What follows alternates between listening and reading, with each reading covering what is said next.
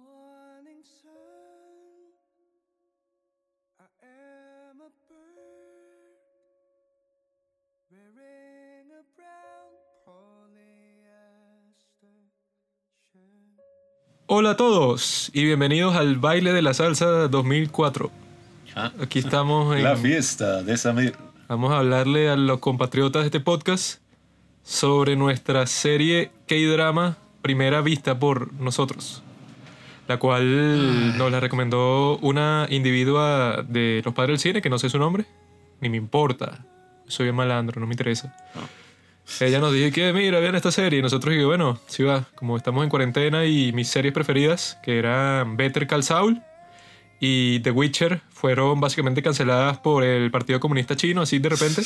Entonces yo dije que, bueno, está toda esta vaina china en Netflix, que claro que no la cancelan porque es de su propio, de su propio continente. Y me puse a verla y, bueno, esa es la que vamos a hablar hoy, porque antes estábamos conversando sobre las que eran más las que estaban más presentes en el imaginario popular, las que estaban más famosas en el momento. True Beauty, Star 2, Crash Landing on You. Y ahora venimos con Itaewon Class. Ya saben cómo funciona esto. Primero, Pablón explica cómo es la cuestión, hace el resumen de lo que vamos a estar conversando. Después lo analizamos, después lo editamos, lo publicamos, ustedes lo escuchan, nos admiran se suscriben, escuchan todos los demás episodios y saben qué pasa al final. No. La muerte. Como en todos los casos. Ay, Itaewon Class. Le de suspirar, marica. Itaewon Class. Itaewon Class. Hazlo rápido. Ladilla. Tienes 5 segundos para decir qué es la serie. Dilo, una palabra. Joder, esa es la palabra. Te la llevas a tu casa y la analizas. Te empleado de mierda. No. Itaewon Class es un nombre que quedaría en nuestra conciencia, porque la primera vez que lo vimos no teníamos ni idea de que era Itaewon. Pero ya a este punto sabemos que es Itaewon, hemos ido a Itaewon, hemos festejado en Itaewon. ¿Quién no recuerda los Halloween del 2005? Tenemos un local en Itaewon en donde vendemos arepa frita. Tenemos todo lo relacionado con Corea en este podcast y en nuestra vida. Y eso se lo podemos atribuir a esta primera experiencia que tuvimos con los K-Drama, que fue Itaewon Class. Itaewon Class está en Netflix y fue una de las series más exitosas, así como dice Juanqui, pues eran de las más sonadas en el momento. El año 2000, ¿qué? 2020. el año 2020, eso fue como a mediados. Fue el único año en donde has visto K-Drama porque tú eres un rookie de los K-Drama. Mm. Yo Pero- veo K-Drama desde el 2005. Yo creo los que drama. Pero sí, bueno, Itaewon Class salió así en Netflix y tal. Nosotros no le paramos porque en esa época no veíamos qué drama. Pero ya estábamos probando un poco las aguas y una seguidora de nosotros nos lo recomendó porque sacamos un episodio muy bueno que van a escuchar sobre cine coreano.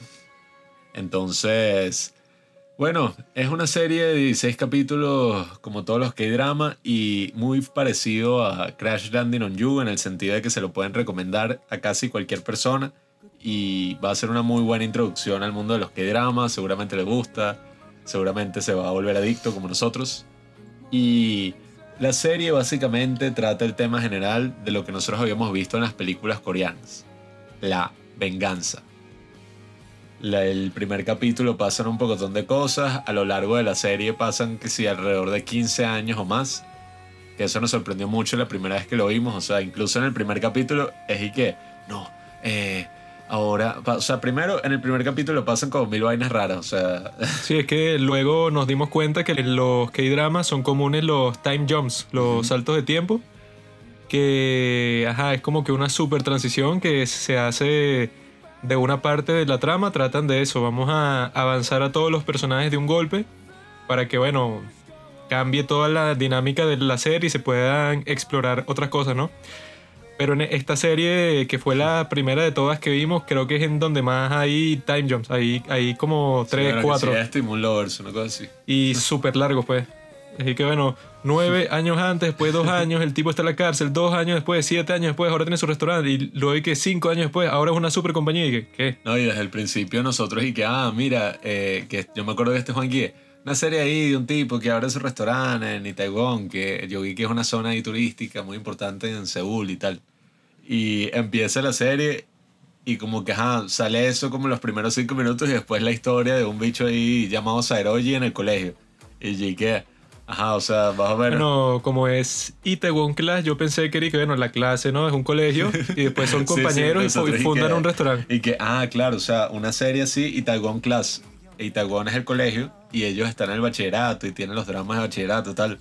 Pero no, no se trata para nada de eso. O sea, te incluyen como que todo ese trasfondo de, de la historia de bachillerato y todo lo que ocurre en ese momento porque es básicamente una historia de venganza que transcurre muchos, pero muchos años hasta que, bueno, ¿quién será el ganador? Uno de los dos. Y los personajes principales, como siempre hago el resumen, son Sairoji, nuestro psicópata favorito. Que bueno, no es psicópata, es más como eh, sociópata. Es autista, pienso yo. Sí, es un tipo ahí muy particular, no tiene como muchas emociones más allá de gritar, eh, ser estoico. Tiene dos. Estar serio y cuando pasa mucho tiempo serio y la gente le dice que mira, pero ¿por qué no reaccionas a algo? Entonces el tipo de repente cuando la situación no lo amerita te saca un grito de la nada de que ¿qué le pasó a este bicho? Y además el tipo es así, eso pues, como que súper recto, súper moral, es como Jesucristo. y ese es como que el gran tema de la serie, pues lo que ocurre en el primer capítulo y que marca todo el, el escenario de la serie es que, nada, bueno, como Saroji es así un chamo como de 18, así súper serio, súper, no sé, moralista, o no sé de cómo llamarlo, pero el chamo como que se cambia de escuela, a la escuela donde estudia el hijo del, del jefe de su papá. Entonces el hijo del jefe de su papá, como todos los personajes así, bueno, como se ven muchos que drama, pues como es el hijo de un tipo dueño de un conglomerado, es maldito. Mimado. Sí, es como este niño mimado así, maldito. Como Pablo. Eh, el bicho es que si bully, le cae a coñazos y a golpes a un chamo que está ahí. Y como el papá es rico, los profesores no hacen nada, pues están así como que, ay, tal. Y bueno, Saroyi llega ahí el primer día, ve eso, y lo que se le ocurre es pararse, así sin pensar en nadie, como que mentarle la madre, insultar al, al chamo este. Y cuando el tipo le levanta la mano o, no sé, como que le va a pegar, Saroyi le mete un mega golpe así en la cara y lo deja que se noqueado. Y nada, por ese, esa estupidez que ocurre en el colegio, es todo un drama, pero que bueno, que va a durar décadas porque básicamente como que le llega el papá del chamo y es y que discúlpate y tal, ponte de rodillas y si no te vamos a expulsar y voy a despedir a tu papá y va a pasar todo esto y bueno, Saroye decide ponerse del lado correcto de la historia y no se arrodilla y el papá se siente muy orgulloso de Saroye por hacer eso y nada, el papá renuncia se separan de esa empresa, pues, que el papá llevaba que si trabajando ahí toda su vida, una empresa, la empresa de alimentos más famosa de Corea, el grupo Yanga. Y nada, el papá como que decide formar su propia empresa, están ahí como, bueno, su propio restaurante, están ahí como felices, todos así, ay, qué fino este cambio. También hay como otro personaje ahí que es como la jevita, la enamorada de Seroji, que los dos tienen ahí como una relación interesante, pero como es esta serie coreana y como decimos nos sorprendió completamente, al papá de Saroji lo matan en un accidente de tráfico y lo mata el hijo del jefe que es el bicho este maldito que Saroji le pegó. Y bueno, nada, como el tipo es rico, meten como que no, ese fue un jardinero, tal, ya resolvimos todo con la policía, le pagamos unos reales, tal, Saroji relajado. Y bueno, obviamente como ajá, le mataron al papá, el mismo chamo que, lo, que por su culpa lo expulsaron, que eso en Corea debe ser un drama gigantesco. Y, o sea, el chamo eso, pues expulsado, eh, estaba empezando toda esta nueva vida con su padre que ya no está y hay una escena toda dramática así en la lluvia que el tipo va a buscar al hijo del, del jefe y le queda coñazos así, pero a punto de matarlo hasta que llega como que la policía. Y por mala leche, por mala suerte, lo meten preso y él sale el, el gran antagonista de la serie, que es el, el jefe, pues el papá del chamo este se llama el señor como Yang, que le dice y que si te arrodillas todo queda perdonado y tal. Y obviamente Seroye no se arrodilla y nada, ahí es que pasa como que todo esto que el bicho está, no sé, como dos años en la cárcel, después se va como siete años a trabajar en un barco pesquero. Todo eso, o sea, es como un trasfondo gigantesco que ocurre entre el primero y el segundo capítulo, hasta que finalmente el tipo abre su restaurante. Y vemos a lo largo de los otros 15, 14 episodios como, bueno, todas las cosas por las que tiene que pasar Seroji, conoce a la otra gran protagonista de la serie, eh, que es la gran enamorada de Juanqui, ¿cómo es que se llama? Giseo. La, ¿Cómo se llama la actriz? Kim Dami, Kim Dami también la conocerán por la película La Bruja, que también está en Netflix. parte 1. No han sacado la parte 2 todavía. Giseo, porque es que sí, un personaje así súper cool, que es un influencer psicópata que no cree en nadie. O sea, e incluso la primera vez que la vemos, como que ella expone unas chamas que son bully, le están pegando a alguien, las chamas las expulsan y vuelven como que no, tú. Y la bichi que fuera de acá, o sea, No, sí. sí, ella hace lo que seguro en la sociedad coreana fue un escándalo porque Mm. llega como que la mamá de estas chamas, que es una Sí. vieja ahí, no sé, tendrá cincuenta y pico de años, le dice, eh, ¿cómo vas a hacerle eso a mis hijas? Que las expulsen del colegio, ya no tienen prospectos y van a sufrir mucho y tal. Entonces, como es vieja, ella cree que tiene el derecho de meterle una cachetada a esta mujer Giseo. Y ajá, en la sociedad coreana, básicamente, si tú eres más viejo que alguien, así sea eso por dos, tres años, casi que le puedes hacer lo que te da la gana a alguien menor. Y por el sistema que sí de honor y tal, pues esa persona como que no te puede responder con la misma acción, ¿no?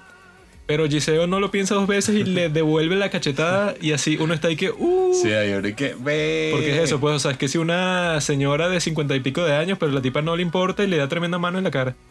Sí, entonces ese momento uno se queda ahí que... ah, y hay muchos momentos así alrededor de la serie. El gran momento icónico de la serie que quizás lo vean si son fanáticos de los que drama por ahí, que es cuando la enamorada de Park Seroji, que llevan como 15 años y que, ay, algún día yo volveré y estaré contigo. Todo un show ahí que nadie entiende por qué. Porque, Bueno, bueno, si la tipa supuestamente lo esperó a él y que nueve años, porque fueron dos años que estuvo preso, volvió, se, como que se vieron ahí rápido por alguna razón y el tipo se fue y que bueno, o sea, estaba a punto de entrar a este barco pesquero, o sea, que es como que el peor trabajo que existe porque es el más fuerte.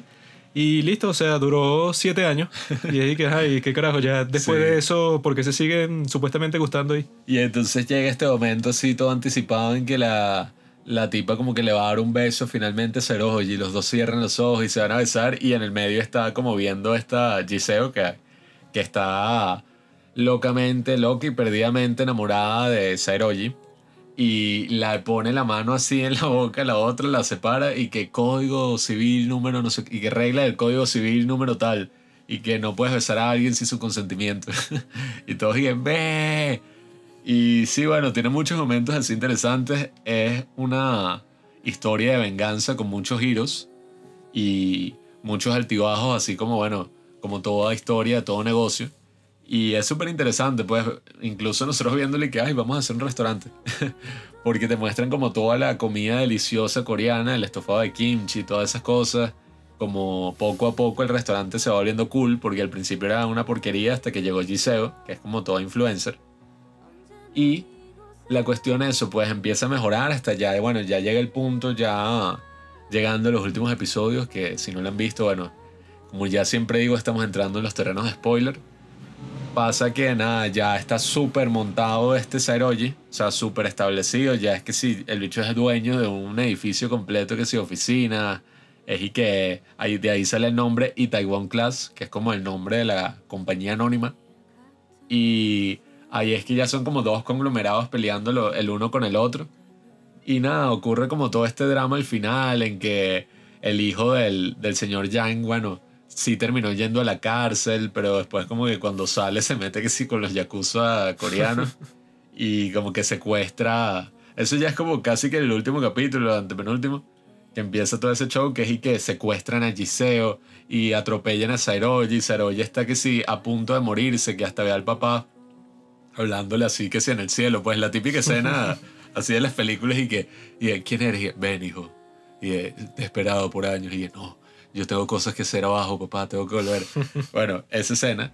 Eh, también hay como otros personajes interesantes que ya los comentaremos, pero en fin, como que pasa todo ese conflicto, Saroji llega así como un malandro porque, bueno, también el bicho era como físicamente... O sea, el bicho es como Jesucristo, pues. Lo pones en la serie. O sea, el bicho llega y les cae coñazos a los tipos. Sí, él es No fuerte, entiendo. es recto así moralmente, el tipo es imposible que tú lo corrompas de ninguna manera, tú le puedes ofrecer y que, bueno, todo el dinero que tú has querido en toda la historia, imposible, o sea, el tipo no hay manera casi de derrotarlo. Y entonces ahí llega, salva el día y termina por... ¿Cómo es lo que... O sea, ¿qué es lo que le termina haciendo Yang? Que, en verdad este viejo... Creo que lo que le termina haciendo es que ya el tipo tiene su super empresa y tal, pero él, ajá, como que cuando se volvió rico, como que compró unas acciones así sin que el tipo se diera cuenta. Y creo que él las vende que si todas de golpe cuando era que si un super socio mayoritario y eso deja a la empresa como que toda desprevenida. Porque el tipo piensa que yo tengo mi super conglomerado, nadie me puede hacer nada y ajá, tengo como que a este competidor que es bastante fuerte pero yo de todas formas lo puedo destruir, ¿no? Pero resulta que este competidor estaba ahí calladito, invirtiendo poco, poco a poco en tu empresa. Y si, por ejemplo, si yo tengo, no sé, 30% de acciones en tu empresa que fui comprando y las vendo todas de una, tu empresa se va a la mierda bastante rápido. Porque todo el mundo piensa que, ajá, si el marico este que era socio mayoritario, o sea, eso, pues, o sea, bastante importante, vende sus acciones, es que la empresa se va para la mierda. Entonces, como que lo amenaza así, que mira, ahora tú dependes de mí y tal, vamos a, a hacer un trato. Como que es eso, ahora yo soy el que tengo el dominio, cuando tú al principio te la dabas y que arrodíllate ante mí y tal, pues ahora yo te Sí, vencí, hay- pero hay completamente, pues. Toda una trama ahí también de otro personaje que es la señorita Kang, que también es como la contraparte dentro de la misma empresa y quiere, creo que al final la terminan volviendo presidenta. Porque si terminan sacando al señor Yang de la empresa y todo este show por varios escándalos, lo que hizo el hijo que... Sí, bueno, es que lo que, se, piensa que si unos capítulos antes y que como se hizo público que el hijo fue el que mató al papá de Saroji y, y que Ivo tuvo Ah, sí, un encubrimiento ahí así que y que no, que le pagaron a un montón de gente pues puros sobornos, entonces ahí es que uno piensa y que ajá, Sí, que listo. se hace público y el presidente Yang, o sea, que fue el que literalmente cuadró todo, pues el que hizo y que, ajá, bueno, tú no vas a ir preso, yo le voy a pagar a todo el mundo y esto lo van a enterrar completamente. Llega el tipo y da que sea una conferencia de prensa y que yo no sabía, ese fue mi hijo, que está loco. Y se pone a que yo no tenía idea de que él había hecho eso, yo creí que era falso y él y que yo no sé cómo pudo ponerse a sobornar, o sea, el tipo se quita toda la responsabilidad y eso deja al hijo eso, que era ya no tienes ninguna defensa, vas preso y el tipo va preso no sé por cuánto tiempo y cuando vuelve es eso, que el tipo realiza su venganza, que bueno, el tipo como es el más torpe del mundo, no funciona, pero sí es como que un susto que hace que el amor por Saroji por, por fin se dé cuenta el estúpido ese que Seo Dalmi, ¿qué? Seo Dalmi, Kim Dami, que Kim Dami, Giseo. Kim Dami, la actriz, Giseo, el personaje, es su hembra de toda la vida. Y claro, bueno, como esas historias de venganza, la cosa se determina. Creo que el tipo se muere, ¿no? Porque ya estaba todo viejo Ah, y bueno, es que ya, sí, es que ya cuando llega el último capítulo ya el tipo parece que estuviera como 50 años más viejo de cuando empezó, pues, y cuando empezó ya era viejo. Sí, sí. Y nada, al final Saroji termina con Giseo y la otra enamorada de Saroji termina con el... ¿Cómo es que se llama el actor? Park Boom. Park Bogum. Park Go Boom, Park Go Boom, que es Record of otro caramelito del cine coreano. Nosotros cuando lo vimos, dije, coño, y que esta jeva Que- terminó con que este el modelito. tipo guapito, dale. Y todos terminan felices comiendo perdices. Pero lo raro de ese Y- último capítulo es que, bueno, que mis padres lo estaban viendo en estos días y yo, y yo lo estaba viendo a ver qué pasaba, pues, o sea, para recordar. Y ya como que se declararon y se habían besado y todo. Y Giseo como que le pregunta y que, ah, pero si te gusto, ¿por qué no me das la mano?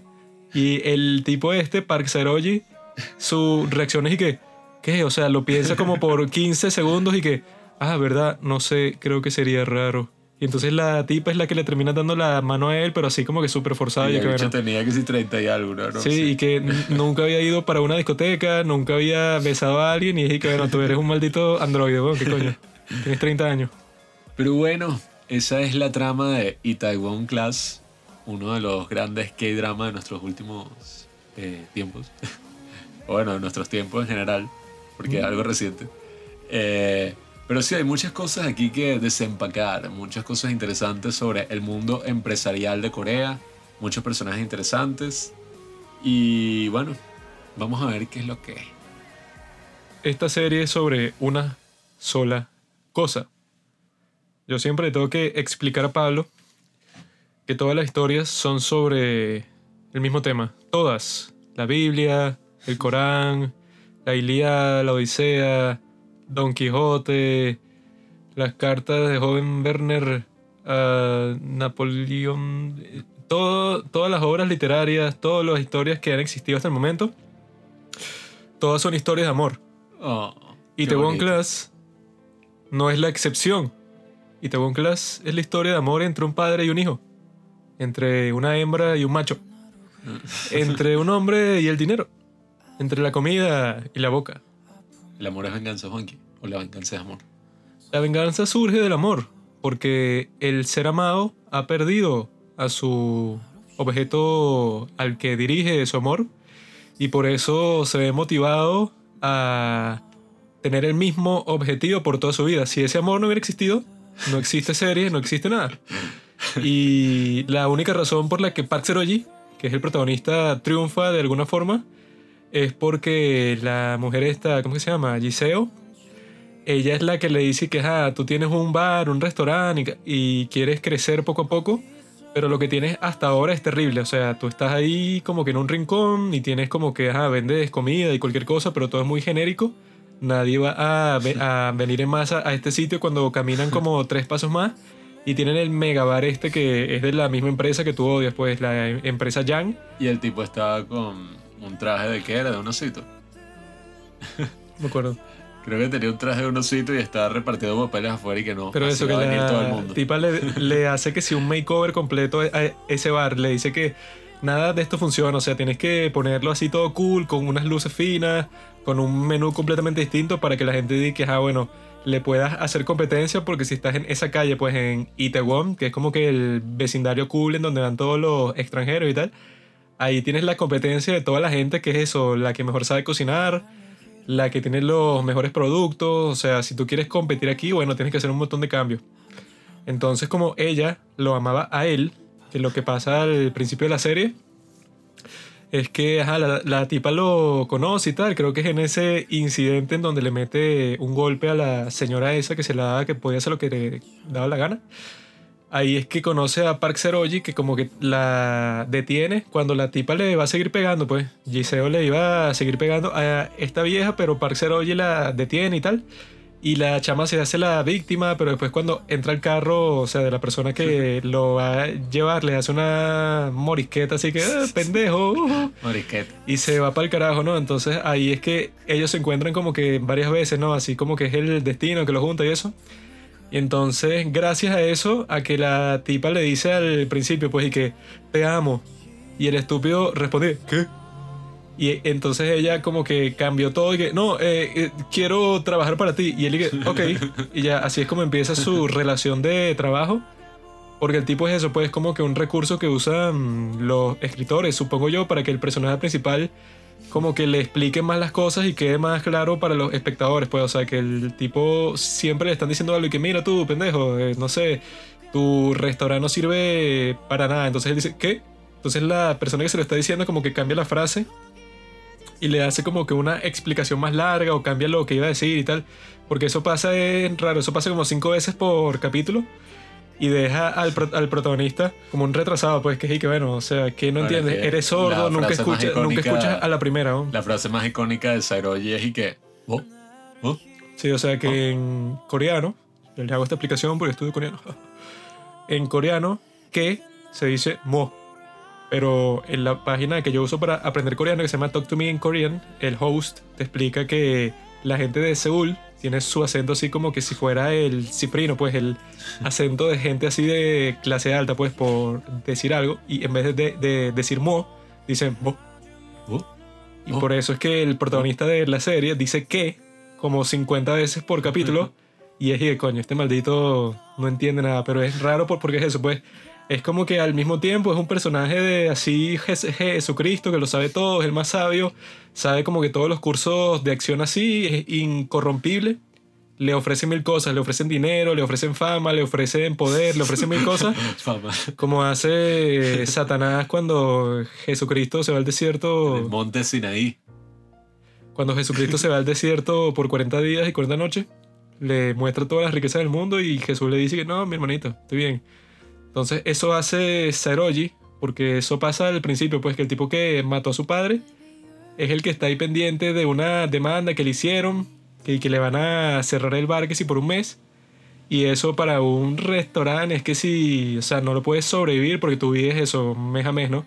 Entonces le dice que, bueno, si te disculpas y eso, te humillas ante mí, listo, pues, o sea, yo como soy rico, hablo con los policías y tal, yo los conozco a todos y listo, pues, o sea, tú abres tu restaurante sin ningún problema, pero él le dice que, no, si yo me rompo una sola vez, si ah, eh, digo que sí a lo que tú me estás diciendo, que es algo inmoral, entonces ya todas las próximas veces también lo voy a hacer, así que es como sí, que... una no, vez, ah, después son dos, después esa son es que sí la moral más estricta del mundo entero. Que es que yo no puedo cometer así un pecado ni una sola vez porque ya la próxima lo puedo hacer ex- exactamente igual.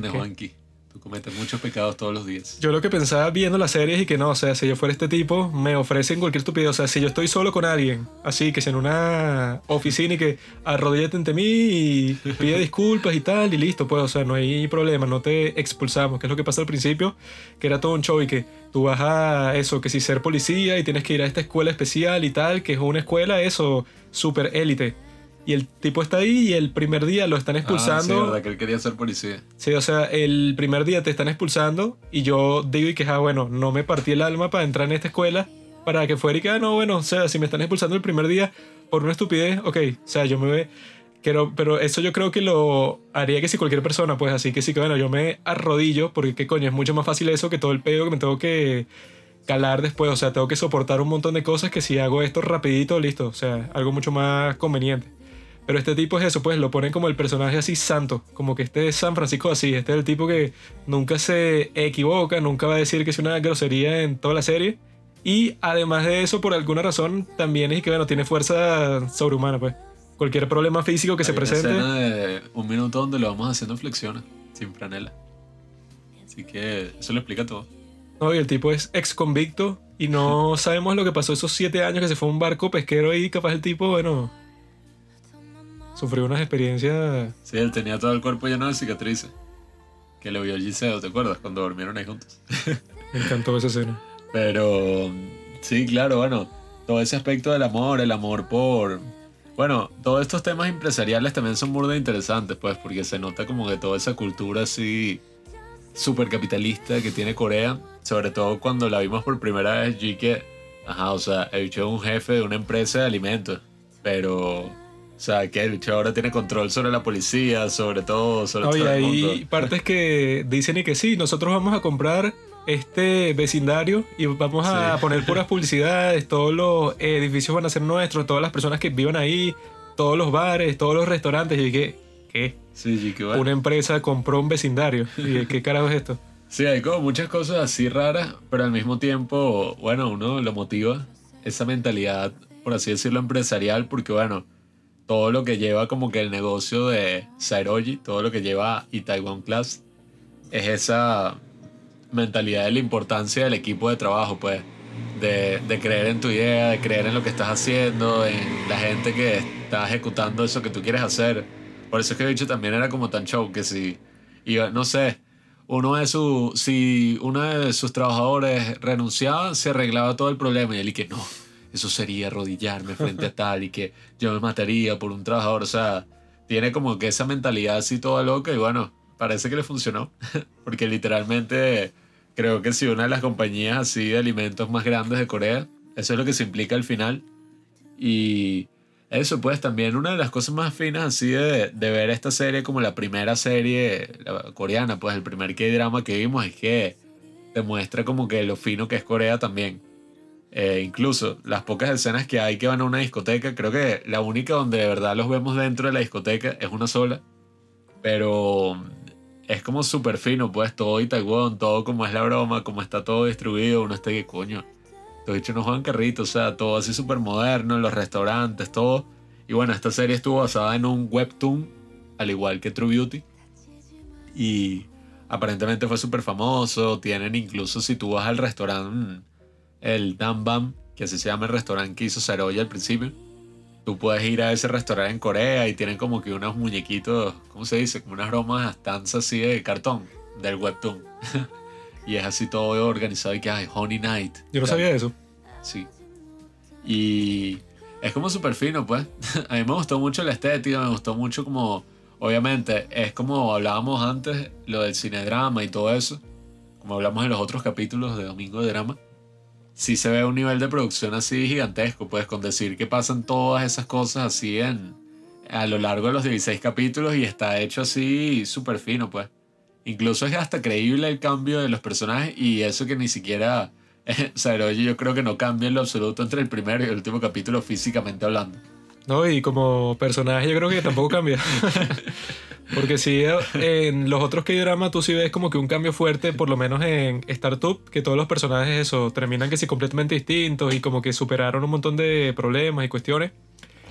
Pero en el caso de este psicópata, el tipo, ajá, o sea, en el, todo el transcurso de la serie le pasa una serie de cosas y que bueno, lo expulsan de la escuela, que él quería ser policía, bueno, ya tu sueño de vida se odió.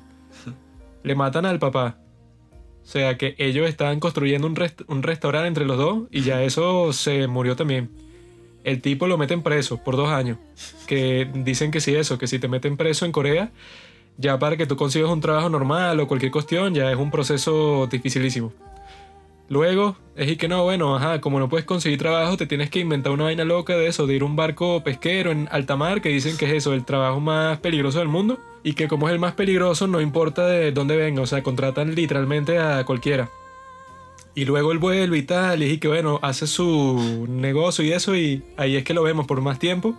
Y el tipo no ha cambiado absolutamente nada desde que comenzó la serie. O sea, el tipo está estoico, nunca sonríe, nunca muestra como que iniciativa con las féminas. Nunca y que, bueno, este tipo, no sé, eso, le, le dio un beso a esta mujer que le gustaba o la saludó, cualquier cosa, nunca. El tipo está así como que exactamente igual hasta el final. Que, y que bueno, ajá, que sí se arrodilla frente al tipo de este Yang para que le diga que, ajá, y que dónde está su mujer, pues en Giseo. Pero es eso, en todo ese tiempo el tipo sigue siendo exactamente igual, que bueno, debe ser algo intencional del personaje, pero sí es raro, pues que pasa como que por todas las experiencias que a cualquier persona y que, ah, me cambiaron la vida para siempre, pero para él es que no, sigue todo exactamente igual. Que- Ahí, que- o sea, todos cambian. Incluso Giseo cambia, bueno, cambia su peinado, pero cambia. Eh, la otra enamorada de él también cambia. Bueno, ni hablar el señor Yang. No, que y la transexual también cambia, pero literalmente todo. transiciona. o sea, todos cambian demasiado, pero bueno, Sairoji como es incorruptible, siempre será bueno. él no cambia. Y eso pues, o sea, es interesante también los otros personajes que aparecen porque forman como una pandilla. Una Esta pandilla es básicamente como la Biblia de los K-dramas, porque si te das cuenta, Jesús en los evangelios tampoco cambia, pues Jesús pasa por un montón de cosas, o sea, eso, por las tentaciones del diablo, pasa 40 días en el desierto, no sé qué cosa, pero él desde el principio también es súper estoico, supuestamente, que yo creo que esos evangelios están un poco truncados, que eso no fue así como lo cuentan, porque es eso. Yo, yo lo que pensaba es que, Qué rápido Jesús... cambió la conversación y que, no, y que y el personaje de Seroji no cambia, y que los evangelios no son como lo cuentan. Si Jesús, ajá, ponte que pasa eso, 40 días y 40 noches en el desierto, ¿no? Que lo ponen como que la metáfora de las 40 semanas que tú pasas en el vientre de tu madre, ¿no? Entonces llega el diablo cuando tú no has comido por todo ese tiempo, por 40 días, y supuestamente, según la Biblia, que no, te muestra todas las maravillas del mundo, y Jesús está ahí que, no, no, no, o sea, esto no va a funcionar conmigo. Cuando estás más vulnerable, si yo estuviera escribiendo la Biblia, yo diría que ahí Jesús, no sé, se puso a llorar, una cuestión así como que súper dramática, pero eso no es lo que pasa. Porque es eso, lo tienen como que este personaje santo que no tiene como que ninguna emoción humana. Cuando si Dios se convirtió en humano, o sea, los humanos son irracionales, quieren venganza, como Seroji, o sea, eso es lo, lo interesante de esta serie coreana, que es eso. Es como que la Biblia de la cual los demás cineastas y seriastas coreanos ven Itaewon Class y dicen y que ah, we, ahí yo tengo como que la guía de cómo hacer una buena serie coreana, dramática, interesante, etc. La guía es. ¿Cómo es? Amor de medianoche. No. Una ahí que es que sí, de los 90. Winter, Winter no sé qué vaina. Ajá, algo del invierno ahí. que- no me acuerdo. Bueno, Pero eso, bueno, dicen que es buena, pero lo más probable es que uno la ve y la comparas con los estándares de hoy y debe ser una porquería. esta sí es una serie mainstream. Esta le podría gustar a cualquier persona. También se la recomendamos a nuestros padres y la vieron rapidísimo. Se la hemos recomendado a varias personas que no sé si ya la vieron, pero nosotros la vimos volando. O sea, incluso hubo días en que vimos que si tres capítulos el mismo día, que eso nunca lo hacemos. Sí, porque es un, cada capítulo dura hora y media. Sí, o sea, nosotros tratamos como de ver uno cada día y en parte por el tiempo, obviamente, y en parte porque también decimos que no, o sea, hay que disfrutar los que drama, tienen que ser al menos 16 días o más viendo la serie y tal. Y este fue el primero en que, como la serie también trata mucho el tema de la comida, hay muchas escenas así donde están preparando, bueno, los platillos y la broma así, toda show. Hay incluso unos episodios que dedican a una competencia así de comida tipo Masterchef que tiene entre el conglomerado este Yanga e Itaewon Class. Y como estábamos viendo todo eso, estábamos y de berro, la comida coreana, el, que es esa botella verde, de lo que tanto toman, el soyu, y todas esas bromas estofado de kimchi. Y nos pusimos a buscar en internet y ahí fue que conseguimos como que el único restaurante coreano que hay en Venezuela. Y bueno, El Din Din Corea, que pronto nos va a patrocinar y claro que sí. vamos a tener una alianza que va a durar Siglos. milenios, como el Tercer Reich. Siglos, no milenios. Siglos. Aquí lo que pasa es que lo que dicen que pasa en Corea del Sur, estas empresas son súper mega inmensas y como le pasa a Seroji, si tú quieres montar tu propia empresa sobre la misma cuestión, bueno, es casi que imposible, porque como vimos en el capítulo que acabamos de ver, siempre en las series coreanas el capítulo 8 no- normalmente es el más significativo, o es- esos 7, 8, 9, porque los del medio son cuando la serie da un vuelco. En Crash Landing on You, por ejemplo, es cuando pasan de Corea del Norte a Corea del Sur. Eso pasa creo que en el, entre, el, entre el 8 y el 9. Y pasa en casi todas. Ahí es como que la cuestión, pues el drama que se estuvo desarrollando hasta el momento se resuelve y empieza otro que va a durar por los últimos 8 capítulos.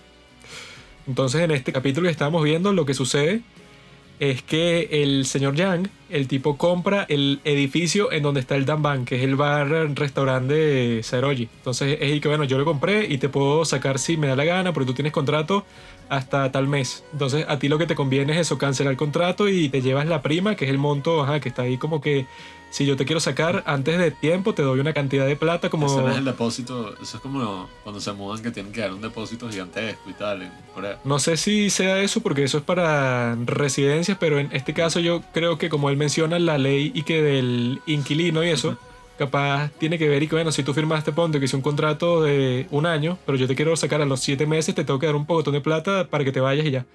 Entonces le dice que bueno, toma esa opción porque si no estás jodido, pues si, si te pones a pelear conmigo, eso, se te termina el contrato y te vas sin plata, o sea, tienes que meterle una inversión súper grande a otro sitio que tú te vayas porque él le dice que bueno, en esta locación que ahora me pertenece a mí, tú cambiaste muros, hiciste un montón de cambios y yo te podría pedir, según la ley, que lo pongas todo como estaba. Entonces lo, lo que te conviene a ti es irte de una, porque él piensa que el tipo, bueno, se va a rendir, ¿no? Entonces ahí te muestran que, ah, si tú tienes una empresa en Corea, estás jodido porque, ah, si quieres hacer eso, una startup que haga teléfonos o que haga un software para teléfono, cualquier cuestión así, estás compitiendo eso con Samsung. Y Samsung lo más probable es que use técnicas como usa el tipo este señor Yang, que como la gente en la vida real no es como Saeroji, no es y que si yo quiero que mi software sea el más grande de todo el mundo, entonces así tú me pongas todas las dificultades que me hagas la vida imposible, no importa. Yo voy a perseverar y, a- y al fin y al cabo, después de 10 años, voy a tener mi propia empresa. No, o sea, Es si, no, no. si yo estoy formando una startup, así que, o sea, que somos puros panas y ya, y tú te sientes que si mini amenazado, o sea, que si sientes una pequeña molestia y eres Samsung, ¿no? Entonces te acercas a nosotros y simplemente nos dices y que mira, les compro toda su operación, todas las vainas que ustedes tienen por, no sé, 5 millones de dólares, que para mí no es nada, pero para ustedes, bueno, se van a volver locos con ese dinero porque eso no es lo, eso no es lo que vale, pero se lo estoy pagando, bueno, para que cierren y ya. La mayoría de la gente va a decir que listo, triunfé, tengo 5 millones de dólares y eso lo invierto, o me compro una casa, hago cualquier vaina y listo. Entonces, en esta serie, como en Startup, te muestran que eso, pues en Corea como que los políticos y todo el mundo, eso, como que la gente en general, las nuevas generaciones, pues los más jóvenes, se dan cuenta que las prácticas que han tenido todo este tiempo, que es y que no, los, las super megas empresas, conglomerados que hacen todo, pues o sea que eso, esta empresa es de comida, pero es eso, tú vendes eso, productos de comida, tienes un bar, tienes restaurantes, compraste una calle completa. Y como se muestra cuando ya están así haciendo la empresa más grande y que no vamos a montar una franquicia en China, una franquicia en Corea, en otros países, vamos a vender que si los productos, un pocotón de restaurantes, o sea, Sí, que eso dicen que fue muy importante para el crecimiento de Corea, pero si lo extrapolas a lo que pasa hoy, es que bueno, si todo el mundo vive así, significa que todo el mundo va a ser empleado ya y nadie tiene que si nuevas ideas y si no hay competencia, o sea, se, se para en seco el crecimiento. Entonces como que toda la gente en Corea se está dando cuenta y que bueno, si seguimos con el mismo sistema nos vamos a quedar en 0% de crecimiento y nos vamos a endeudar como locos, como le pasó a Japón y tal.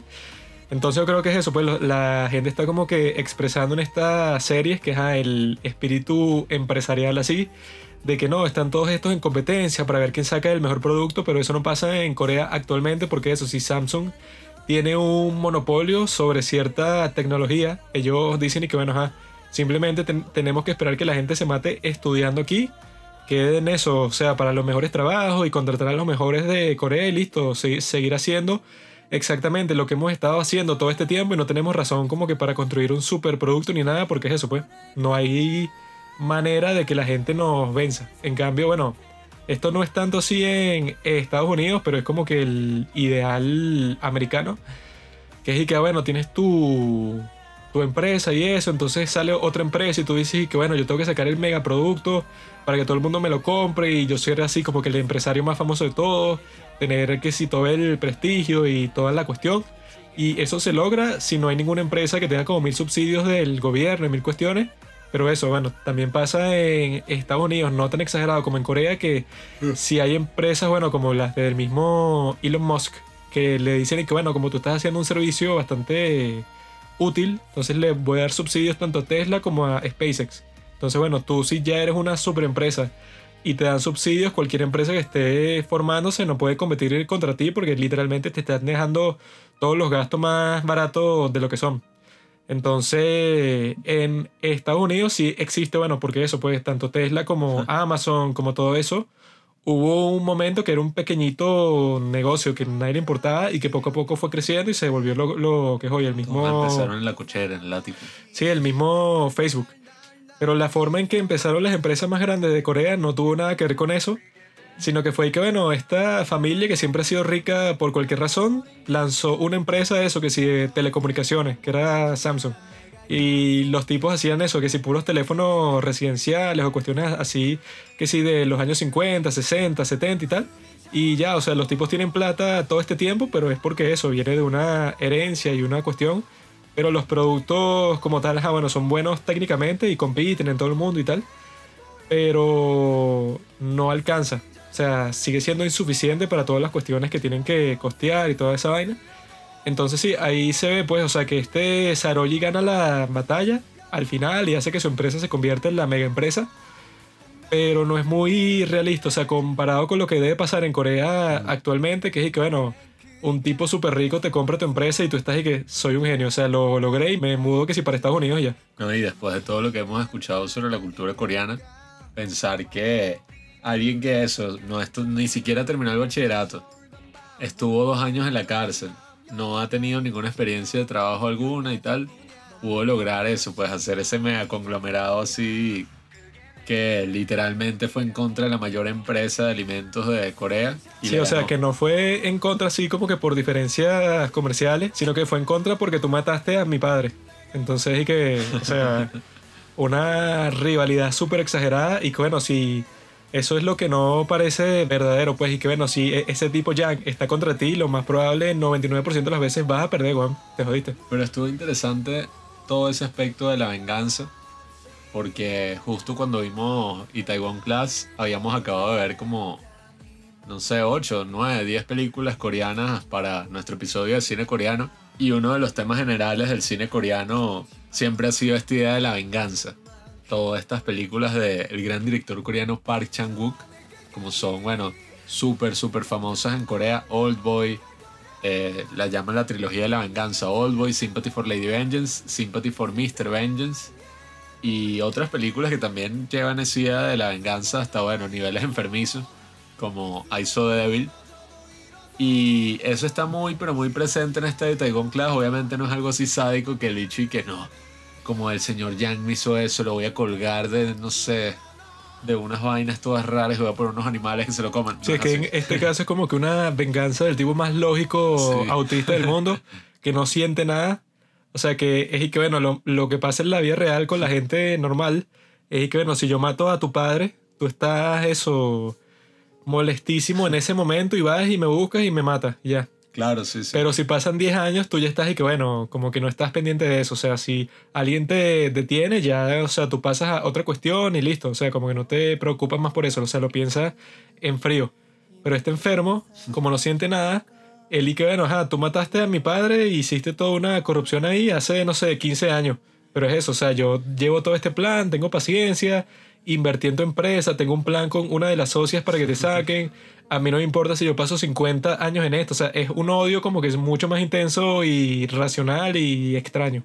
No, y que ahí es que uno nota esa gran diferencia que hay, al menos en el nivel conceptual, entre las películas coreanas y las series coreanas.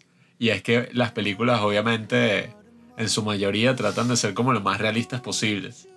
Eh, porque, bueno, también hay unas cosas súper bizarras en las películas. I'm a cyborg, but that's okay. Eh, pero en el caso de la serie, sí, eso, pues es como un nivel. O sea, hay, tiene como mucho de fantasía, pero una fantasía que a uno le gusta, pues como una especie de escapismo, podríamos decir. Porque eso, o sea, esas historias de amor, eh, todas esas cosas así, bueno, como una novela, pero una muy buena novela. Porque claro, esta historia de venganza llevaba 15 años y un pocotón de planeación y cosas que ocurren por aquí por allá, un pocotón de gente que conoces en el camino, es como súper interesante para una serie, más que una historia de, de verdad así realista de que, verga, que el tipo tiene una venganza con este otro, entonces lo va a matar y el bicho se prepara físicamente y empieza a matar a los lacayos del tipo. No sé, eso no me parece tan interesante en una serie, aunque creo que hay hasta series coreanas así y hay, sobre todo gringas, hay como 10.000 así. Sobre todo esas vainas así súper realistas y berro, tal. Pero yo creo que hasta en el mismo Estados Unidos ya ese realismo está como volviéndose un poco ladilla, pues como fastidioso, como que ya la gente no, no le está gustando tanto y están haciendo como otro tipo de series, pues Barry. que Barry mucho. Barry como que también fue cancelada en el 2020, pero no sé qué coño, Sí, no tampoco han sacado nada No, nuevo, no que temporada. fue ajá, la, una de las razones principales por la que entramos en esto de los que drama porque es eso, si estás esperando y que ah, el próximo año listo, sale Barry, sale Better Call Saul, sale The Witcher, Sí. que fino. Pero cuando te dicen y que no, ninguno está filmando por el COVID, es que ah, entonces no voy a ver ninguna serie, no sé, por dos años. No, y que tú ahí es que ves lo fastidioso de ver como series así, que es y que bueno, y Taiwan Class, ajá, nosotros estuvimos que sí, creo que ni siquiera esperábamos, o capaz esperamos que sea una semana, a que salieran como los nuevos capítulos. Pero una cosa es que tú esperas a que salgan los nuevos capítulos y otra es que esperas a que salga la nueva temporada. Eh, y ahí fue que nosotros dijimos y que no, bueno, esto es perfecto para la cuarentena, perfecto para nosotros y para todo el mundo, porque, o sea, en 16 capítulos te contaron toda esta mega historia, con muchos otros personajes que no nombro, o sea, están como todos los discípulos de Seroji, que son los que trabajan en, en el restaurante y en la empresa, también súper interesantes, eh, Tony, Pero es la primera aparición de una persona transexual en una serie coreana. sí, que bueno, no entendí si la actriz era transexual. No, no es, no es. Sí, es que fue como súper raro como lo mostraron desde el principio porque allí que, ah, o sea, una tipa eh, como que, que no es muy femenina. Sí, o sea, lo que eh, parecía al principio, uno lo ve y dice que, bueno, esta persona es una mujer. Pero al parecer, dentro de la serie, la gente pensaba que era un hombre y de repente la ven en un club, o sea, en una discoteca, y está vestida así de mujer, con peluca y tal, y todos se sorprenden cuando yo dije, ok, Sí, no sé, yo- salió vestida así como que más elegante para la noche, pero sigue siendo una mujer, ¿no? Pero no, o sea... Sí, sí. Era que para la gente que lo estaba viendo, para los personajes, y que, ¿qué? Este tipo es hombre y vino vestido de mujer, ¿qué es esto? No, y, y pasó un momento todo loco ahí en la serie que se hace público que una de las empleadas y la que está en el show de cocina eh, es trans, o sea, antes era hombre. Y todos y que no, no lo puedo creer ahora. Y Cero y que berro, no. ¿Por qué revelaron eso? Ahora se le jodió la vida a la tipa y tal. Y ya no sé si va a poder participar del programa. Y yo que, ¿qué carajo? o sea, yo que yo creí que precisamente si algo así pasa, la gente tiene como más simpatía porque dice que, berro, esta es una persona que ha pasado por cosas duras. Que eso es algo también burda de gracioso. Bueno, no sé si gracioso o triste. Un poco de ambos. En muchas series coreanas que pasan como cosas que tú dirías, como pasa en True Beauty, pues que tú dirías y que bueno, si tú ves que le están haciendo bullying a alguien o, o en otras series que es y que no, tu pasado fue súper triste y tú dijiste que no había sido triste, que había sido Ah, sí. bueno. Que Tú eso pasa en que, bueno. The Producers. Y Sí, que y todo el mundo ella "Ah". mintió diciendo que sus padres estaban vivos, pero en realidad es una huérfana Sí, y o- mentirosa. Es que pasan Y de, tantas ¿qué? series. O sea, que si la reacción de la gente y de la sociedad entera, pues es como, ¿what? O sea, si fue en Record of Youth también y que, mira, este tipo como Ah, sí. que eh, se suicidó este diseñador de modas y tal, y el tipo como que lo llamó, llamó al chamo este antes de suicidarse, y antes como que tenía una relación y tal, wow. Y todos, dije, no lo puedo creer, ese tipo es gay.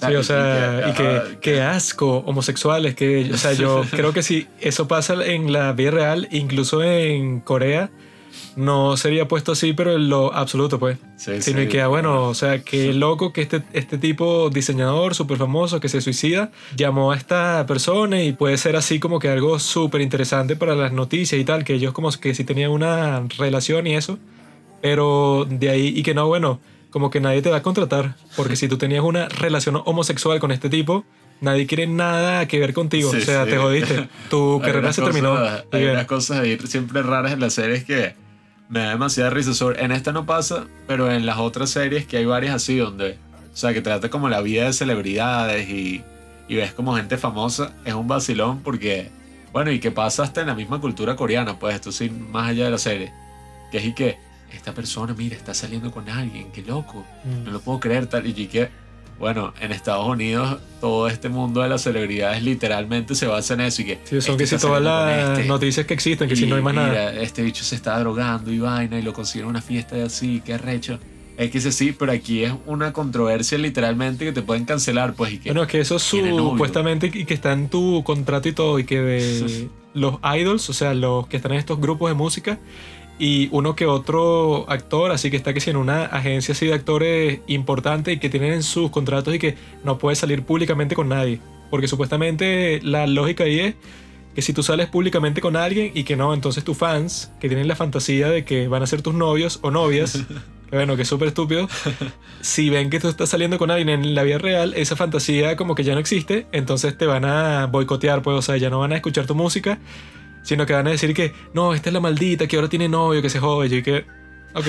O sea, que, que yo vi un video de, de YouTube de Asian Boss en donde entrevistan a la gente preguntándoles y que... Y no, y que tú crees que los idols, pues, o sea, la gente de los grupos de música debe poder salir así como personas cualquiera. Entonces, varios dicen que sí, o sea, por, son personas eso, que sí, de 20 y pico, 30 y pico, porque ellos cuando eran adolescentes, eso que sí hace 10 años, y que se ponían a llorar y todo cuando salían las noticias de que su ídolo preferido estaba saliendo con otra persona.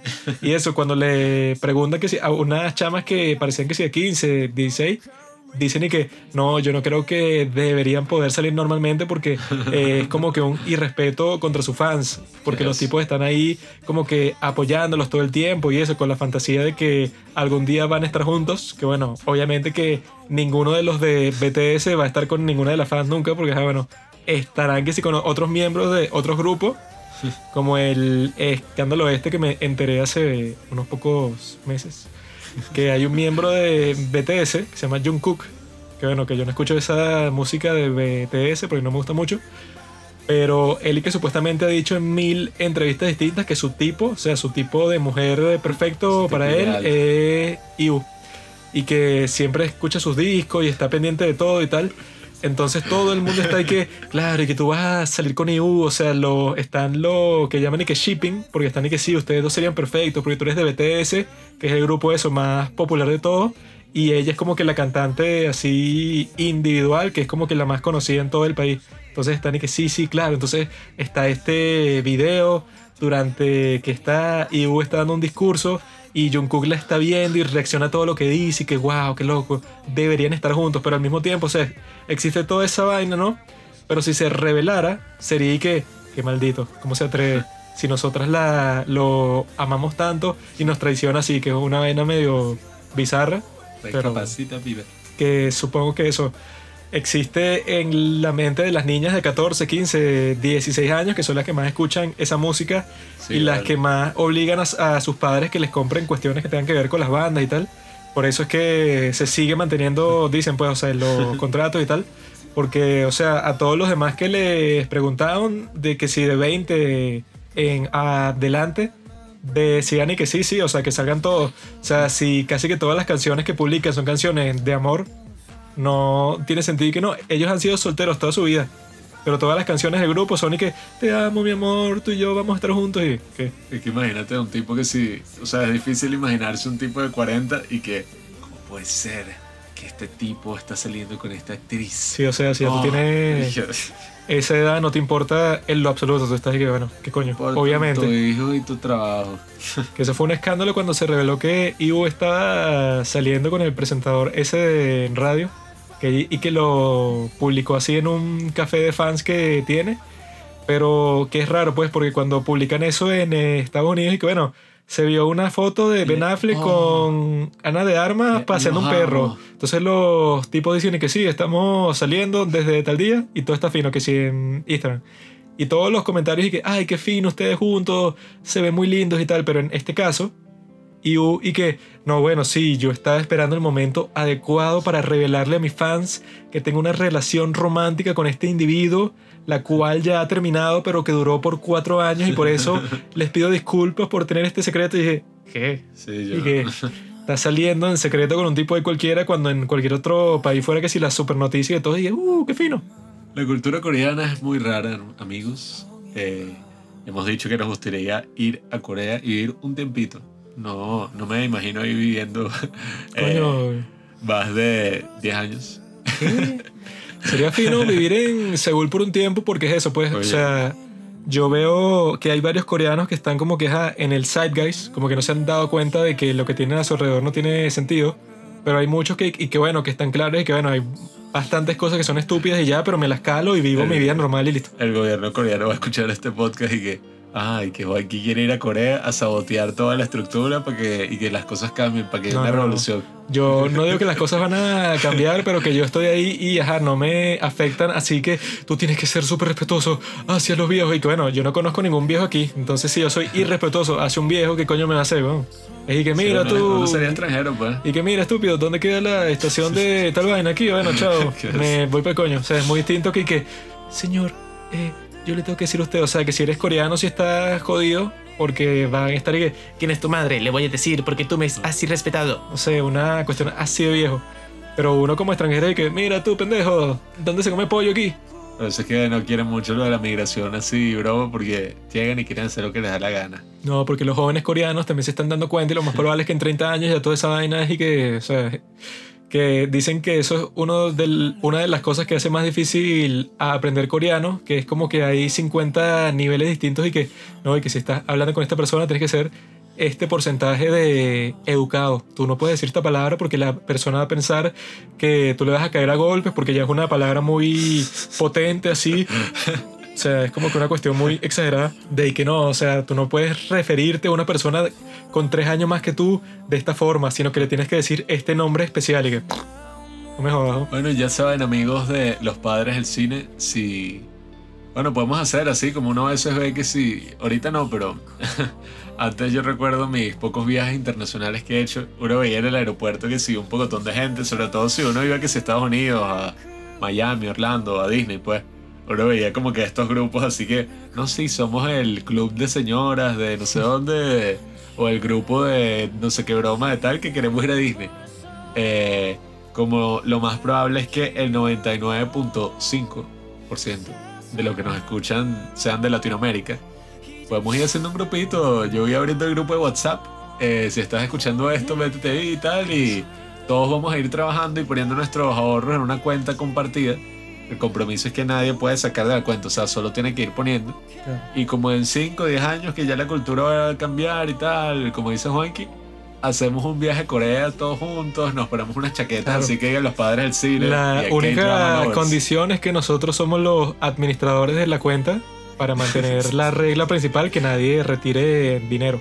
Sí, Entonces, todo, todo todo el el mundo, mundo- es corrompible, bueno, yo. Exacto, todo el mundo invierte ahí y yo me aseguraré de que nadie toque ese dinero por unos 15 años Columbus Park. y listo. Después de eso, Pablo y yo nos vamos como con 3 millones de dólares a Corea y nos compramos unas prostitutas chinas de élite.